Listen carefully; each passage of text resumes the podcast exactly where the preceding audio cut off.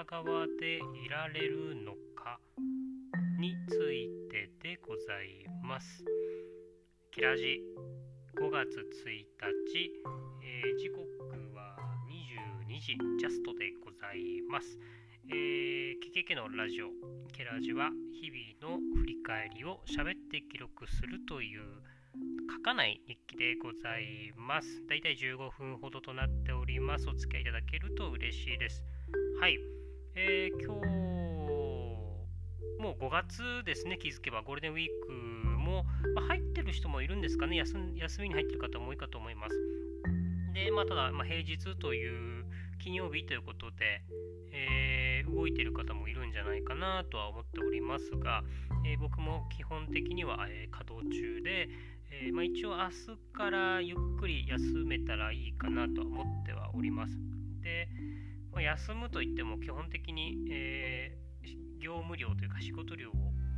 落とすだけなので、やることはま変わらないのかなと思っておりますが、まあ、若干家のこと、え家事を中心に、えー、動けたらいいかなと、家の片付けをできたらいいかなと思っているところでございます。もしかしたらなんですけど、ゴールデンウィーク中にもう一軒、今住んでる家の近くに、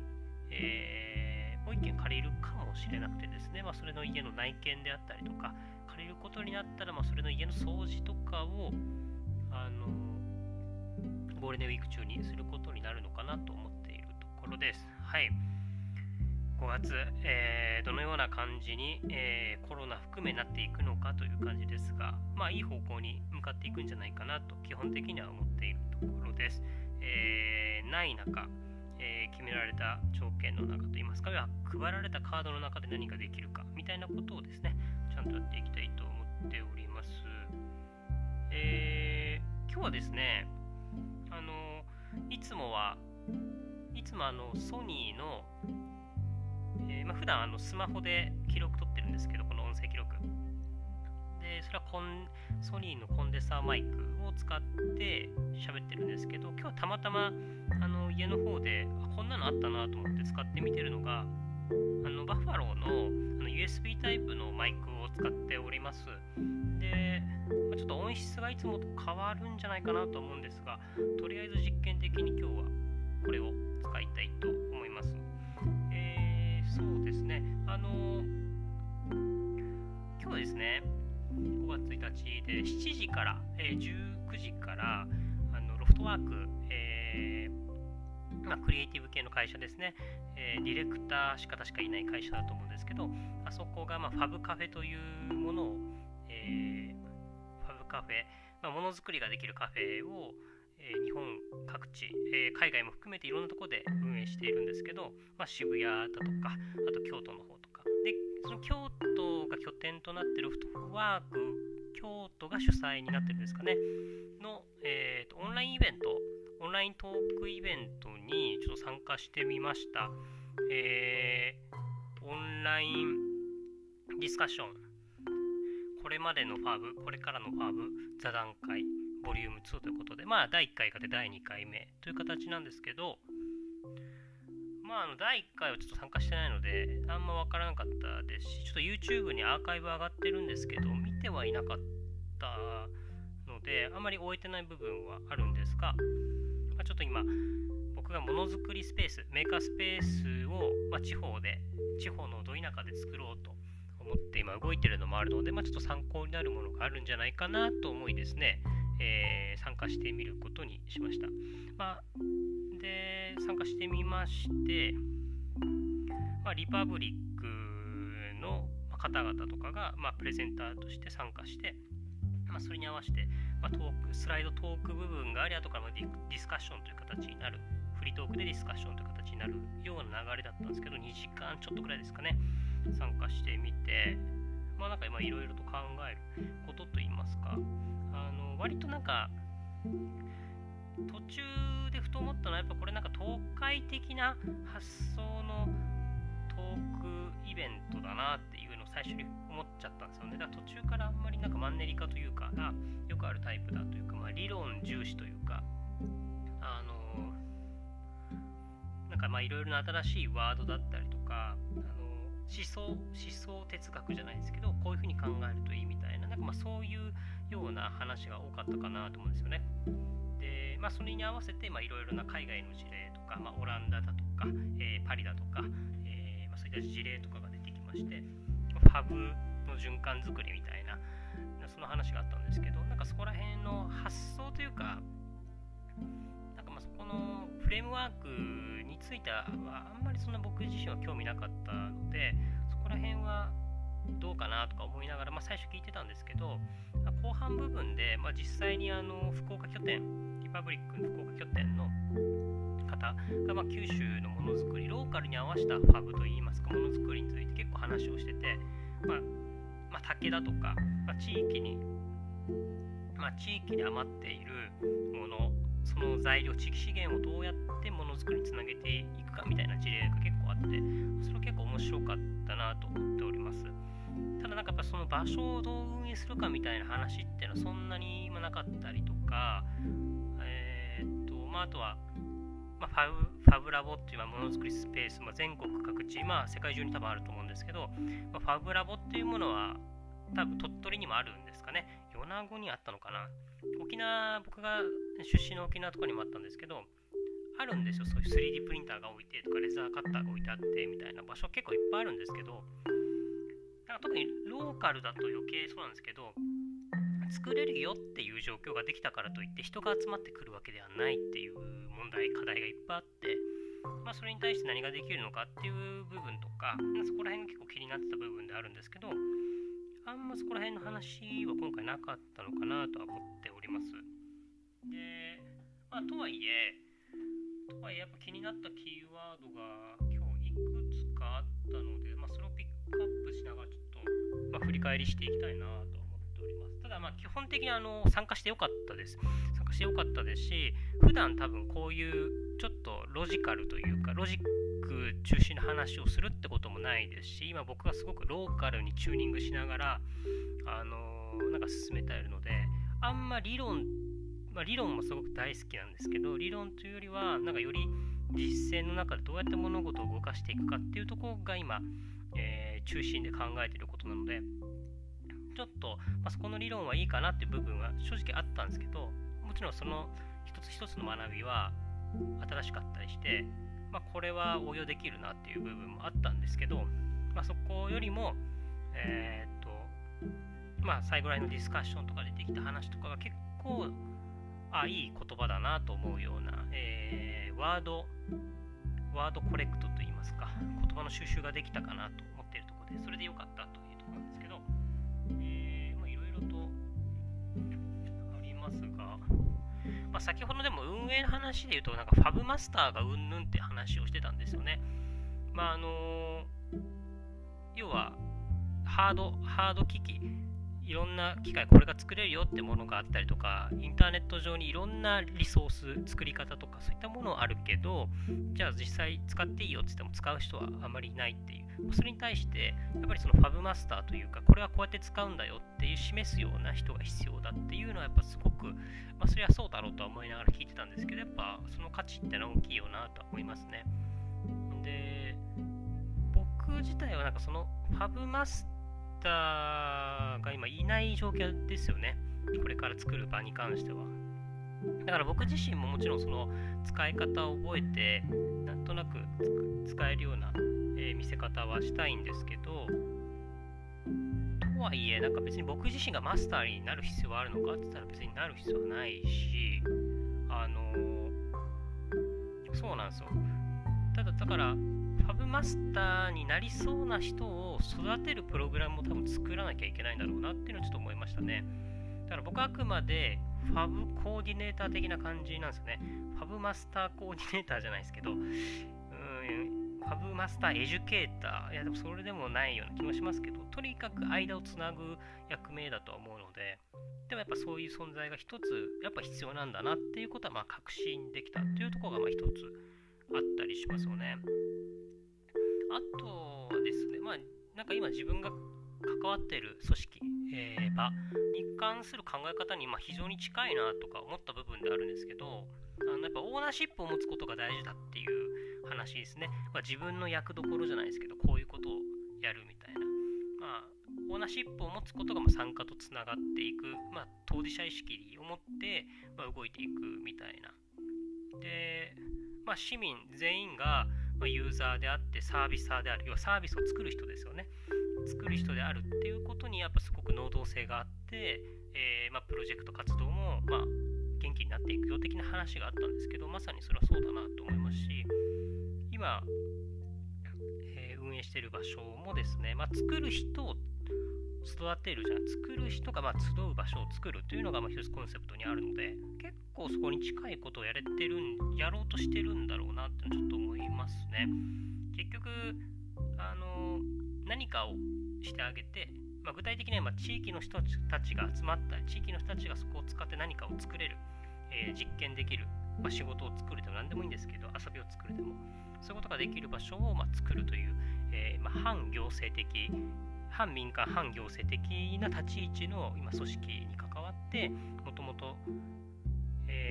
もともと保育所だった場所を、まあ、廃校になった場所を改装しながら今メーカースペースを作ろうとしてるんですけど、えーまあ、なんか結局こっちがサービスばっか作ってこういうものやるんでいっぱい来てください来てくださいっつっても結局消費者マインドの人しか来ないんですよね。だからそれってずっと長期的に継続して活動していくことを考えたらそれってめちゃくちゃ生産性悪くって疲弊する負のスパイラルがもう見えてるのでだったらやっぱなんか勝手にやってくれる場所を勝手に作ってくれる人が集まるような、まあ、仕組み作り座組み作りシステムを作らなきゃいけないなっていうのは結構感想としてあるわけですよね。だからなんかまあそこら辺につながる話、まあ、ユーザーでありサービサーであるっていうところはですねそこに向かって今動いていけるんじゃないかなってちょっと思いましたあとは、まあそうですね。まあ、だか都会、まあ、ネット上もそうだけど、リソース、いろんな情報あるし、作り方も載っていいけど、結局その材料がないよねって話が、なんか結構都会的に発想ではあるっていうまあ最初に提示されてて、まあ、だから地方にはいろんな素材、材料があるから、うまくそこと絡めたらいいし、まあ、そこに地方の可能性があるんじゃないかって話があって、本当それはそうだなっていうのを思いましたよね。うちの家の敷地にも竹がいっぱいあるんですけど、まあ、その竹材を使ってどうとかって話とかは、まあ、台湾だとか福岡は結構いろいろと取り組んだりしてるのでなんかそこら辺も結構参考になるなっていうことをちょっと思ったりとかで要は地方は余剰が多かったりするんですよね。廃棄物云々だったりとか。それに対する知恵がないというかそれをどう使うかみたいな、まあ、その今日の話の中で出てきたのは、まあ、加工と編集そのなんか発想視点がないよねっていうのは、えー、すごく思いましたしそのものの輪をどうつないでいくかみたいな結構そこら辺の発想を持った人は結構地域に入ってくるクリアクリエイター視点の人が入ってくることによってまあなんか新しいものを生み出せる可能性は余白はあるよねっていうのはあそうだなっていう気はしましたね。面白かったですこの部分が。でですね。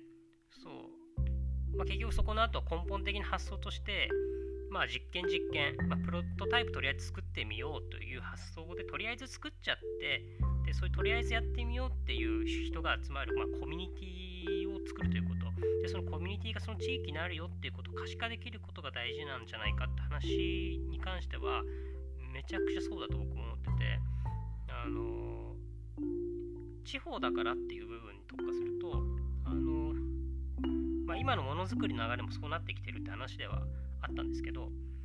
市場でこれが今ニーズあるから作ってみようよというマーケティングの上でものづくりがされるっていう発想ではなくてどちらかというと自分が作りたいとか、えー、これやったら面白いんじゃないかって発想からものづくりをしてそれがどう売れるかを考えるマーケティングを考えるみたいな、えー、作ること作る欲望みたいなとこが先にあるかって大事だなっていう話でなんかそこら辺はよく自己中心適切な自己中心性でプロジェクトに関わってもらうことがすごくて僕は大事だと思ってですけどまさになんかその適切な自己中心的ものづくりっていうのがなんか今日僕の中で見つけたキーワードで、まあ、そのそれができる場所としてどれだけ今関わっているスペースが育っていくかみたいなことは結構課題だなっていうことにちょっと気づけたような感じがします。でまあそろそろ15分結構すぐっすねババババッと喋ってただけでも15分すぐなんですけどあのー、まあ一番一番いいなというか今日まテーマとしてアフターコロナアフターコロナのものづくりファブのについてがまちょっとテーマとしてあったんですけどなんかその中で、まあ、今家にステイホームで家にこもる人たちがいっぱい出てきたよな出てきたよねっていう中でじゃあなんかあの冒頭の話とつながるんですけど僕らは消費者側でずっと居続けるのか居続けられるのかって話なんですけどなんか今に家にいると暇だからってことでまあ規制のゲームをやったりとかショッピングをしたりとかっていうなんか消費側で回ってる方が多いじゃないですか、まあ、パチンコ行けないからどうしようとか、まあ、いろんな話がある中で。でコロナ禍でずっと暇だからっつって何かにお金を使うとか何か、えー、自分がインプットするじゃないですけどそっち側だけに回るかどうかっていうことを結構なんかそこの発想がすごくアフターコロナの、えー、においてすごく大事な分かれ目かなと思ってましてこの暇な暇な時と言いますか時間がある時にそういう消費する側サービスを受ける側じゃなくてそれを自分で作れる側になれるかどうかというか、まあ、そこに楽しいと思えるとかそこに遊びがあるよねっていうことを感じられる人が多分今後多分もっと、まあ、動きやすくなっていくのかなって僕自身も思いますしそういう話が出てたんですけど、えー、キーワードとして生産的余暇って言葉が出てて要はまあなんか暇な部分暇な時をどれだけ生産的クリエイティブなことに使えるかっていう発想ですよね。でそれもどっちかっていうとなんかクリエイティブなことをしようぜみたいな話ではなくてちょっと現実離れしたというか少し背伸びをするような話でもなくて生活技術として自分の暮らしをより良くするための作ることを楽しむ人が増えていくんじゃないかって話があってあ本当そうだなと思いますしだからよりまあ僕今地方に来た鳥取という場所にいますけど鳥取の片田舎いますけどそれもなんか消費する側にずっといることってなんかどうかなと思ってた部分がありますしより生産的になれる場所と思ってきたのがあったんですよね。だからそこに合致するなってちょっと思って。で今まで消費者側だけでしかいなかった人たちは今後どうなっていくんだろうっていうのはすごく気になったところです。で、まあ、最後にですね、えーまあ、一つリパブリックの田中さんだったからちょっとそういう名前間違ったら申し訳ないですけど話の中で、まあ、アフターコロナの中で、えー、これからまあ独立自立するというような人たちがどんどん増えていくだろうというような予測の中でやっぱ自分で何かを始められる始められる場所っていうのがすごく大事だよねと。自立できる場所が大事だよねっていうのをちょっと思ったと。でそこにはすごく共感といいますか同意する部分が僕も多くて何かを始めやすい場所かどうかって結構あると思うんですよ。例えば会になればなるほど何か自分で場所を持つことって結構リスクというかあのハードルが高いんですよね。家賃が高いからっていうことなんですけどざっくり言うと。だからなんかお金がかかるっていうのはまずハードルをすごく上げていることだと思ってて。で僕も今地方というか今住んでる家を借りてそれをいろいろとリノベーションして自分のお店だったりなんかを始めようと思ってるんですけどリスクがめちゃくちゃ少ないんですよ。コストをかけずにいろんなことを挑戦できるなっていう意味では何かを始めれるための、えー、スタートがしやすい場所。なんかスモールスタートがしやすい場所だなっていうところを感じて今ここにいるんですね。っていう意味ではやっぱ同じように鳥取以外の地域のローカルにもやっぱそういう始めやすさみたいなところ自分にとって自立しやすい場所ってあると思ってまして。でもちろんそれは都会にもあると思いますしそれは相性でしかないと思うろんないろんななんかあの選択肢あると思うんですけどとかなんか自分が何かを生産的な発想で生産的な思考になった時にどうやったら自分が何かを始めるか自立できる場を選べるかっていうことはすごく大事だと思いますしなんかそういう目で、えー、でもってなんか自分の暮らしをこれからどう作っていこうかなっていうことをですねまあこのゴールデンウィーク中とかでもいいんですけどなんかまあいろいろと考えていけたらいいなと、まあ、僕自身もちょっと見直すタイミングだなと思ったところでございます。まあなんか今話がすごく発散してしまったんですけど、まあ、これを集約しながら、えー、これからそのメーカースペースを作っていくっていうところに関する企画であったりとか企画だったりコミュニティだったりとか、まあ、なんかそういうどういうふうに人と人をつなげられるかっていう部分をですね考えていきたいと思っております。今日はいつもより5分もオーバーしてしまいましたが、えー、ケラージ今日はこんなところで終わりとします。ではではまた喋りたいと思います。では。